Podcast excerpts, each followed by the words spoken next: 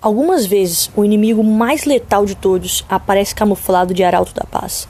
Com engano deliberado e motivos ocultos, ele se apresenta como provedor da prosperidade, disfarçando as suas verdadeiras intenções e ocultando a sua identidade maligna, ele cai sobre as vítimas incautas quando elas menos esperam.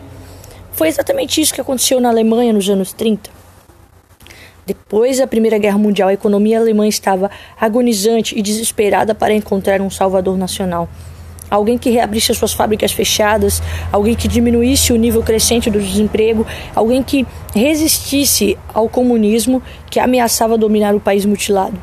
Mal imaginava a Alemanha que tal libertador estava a caminho. Um jovem ambicioso artista, transformado em ativista militante, havia galgado as fileiras do Partido Socialista Nacional e assumido a liderança do novo movimento. Durante anos, este desconhecido revolucionário conspirara secretamente por trás das cortinas, manobrando para obter o controle do governo alemão prestes a desmoronar. E foi nessa hora de crise nacional que este homem, Adolf Hitler, apareceu no horizonte da Alemanha, o novo Führer, o novo alemão encontrou a o povo alemão nele encontrou a personificação de tudo o que desejava. Ele era um mensageiro da esperança, um restaurador da confiança, um agente da prosperidade. A era de ouro alemão finalmente chegara. Hitler ele assumiu o cargo de chanceler com seu gabinete já escolhido pessoalmente, seus estrategistas militares esperando nos bastidores. Ele, achava ele se achava posicionado e pronto para introduzir um novo dia. Tinha agora poder para direcionar, para redirecionar o destino de uma nação e com ela potencialmente o mundo. Com fanfarras dignas de um rei, a Alemanha recebeu o seu Messias. Hitler prometeu reconstruir a economia que entrara em colapso. Ele garantiu que restauraria o espírito abatido de um povo derrotado. Na crista da onda da popularidade, sua aceitação não teve precedente. Na ocasião, bem poucos alemães compreendiam o verdadeiro caráter desse disfarçado diabo. Camuflado de arauto da paz, era na verdade um anjo decaído da morte, um governante impiedoso, um mestre da manipulação, um déspota diabólico, um tirano decidido a destruir o povo judeu, um ditador possesso por demônios obcecado em esmagar o mundo. E com o poder da sublime oratória, as palavras cativantes de Hitler hipnotizaram as multidões, mantendo-as enfeitiçadas. E com a paixão e o fervor reservados para um evangelista ungido, a mensagem de Hitler sobre a supremacia alemã abalou as massas que o ouviram, que o ouviam. Suas promessas de um brilhante futuro levantaram os espíritos desanimados de uma nação ferida mas era tudo mentira. A Alemanha engoliu tragicamente o anzol do engano de Hitler, com linha e tudo, completamente despercebida do perigo claro e presente. Era só uma questão de tempo para que as verdadeiras intenções desse perverso ditador fossem desmascaradas, julgando que seguia o seu Messias em direção a um milênio de prosperidade, o povo alemão, na verdade, abriria o caminho a passos largos para a sua própria sepultura.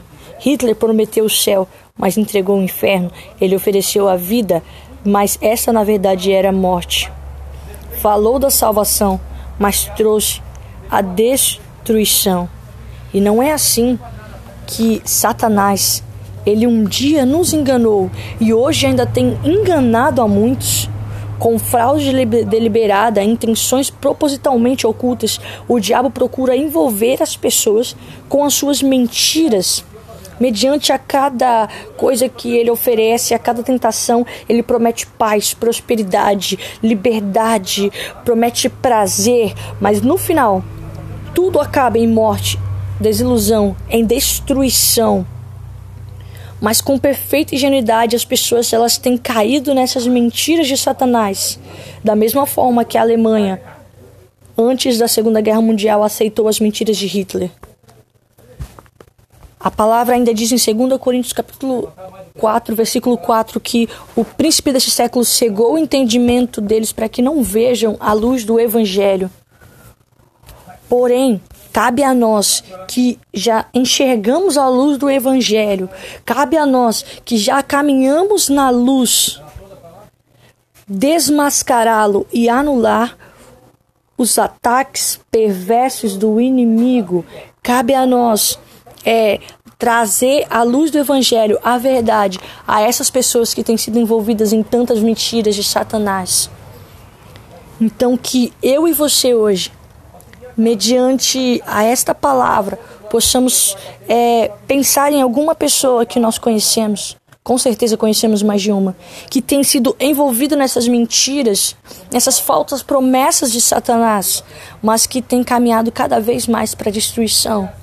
E eu te convido a orar por essa pessoa. E eu te convido a entrar num propósito de realmente é, levar o evangelho para esta pessoa, de realmente desmascarar as mentiras de Satanás e trazer essa pessoa para caminhar juntamente com você na luz. Deus abençoe a sua vida.